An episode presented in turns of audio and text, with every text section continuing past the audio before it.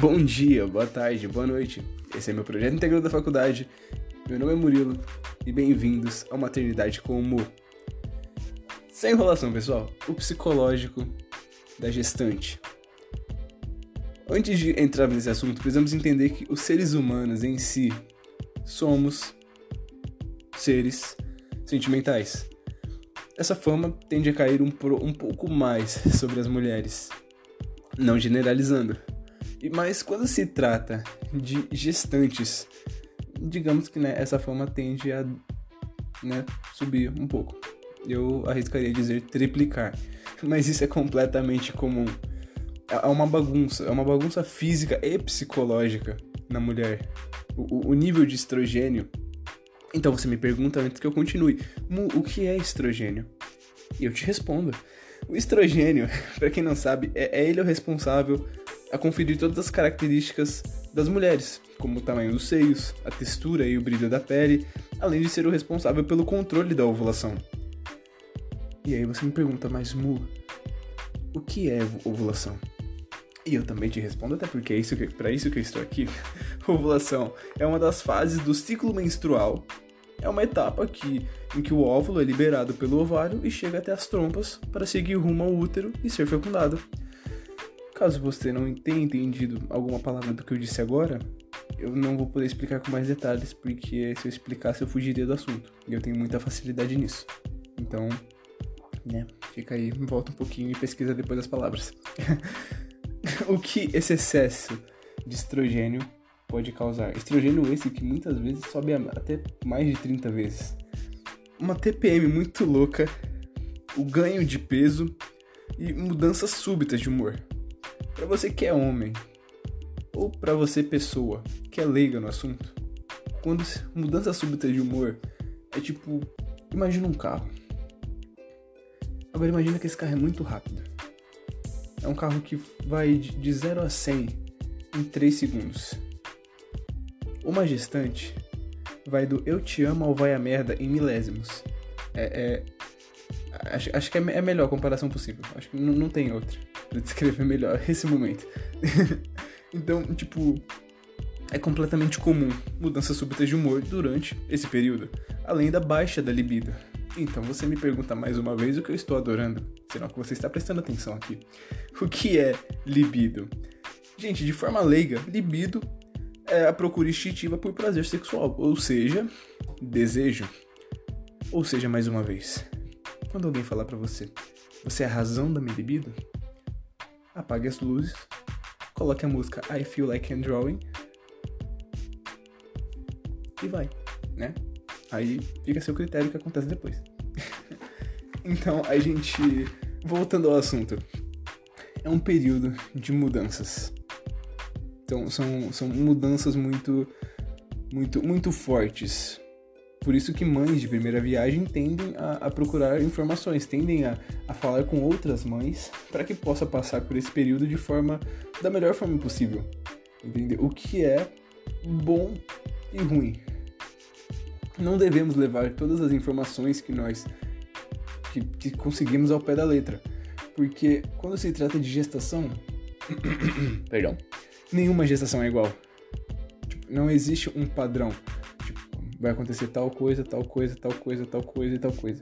Por isso existem as complicações, que é quando alguma coisa, né, não é, não é que dá errado, mas tipo, foge do eixo.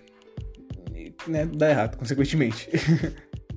então, não, não, não existem. É, nem, nem toda gestação é igual. É, acontece a mesma. O, o final da história é o mesmo. O começo e o final é o mesmo, porém o meio é algo completamente diferente, é completamente variado. É, além da sensibilidade ao normal, até mesmo o sistema nervoso central das mulheres passam por uma mudança. As mulheres passam a ter manias, rejeição a alguns alimentos, irritabilidade.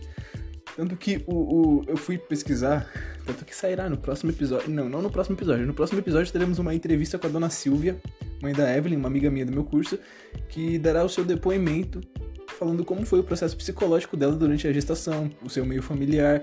Entrevista maravilhosa, amei aquela mulher. Mas teremos um terceiro episódio falando sobre curiosidades da gestação.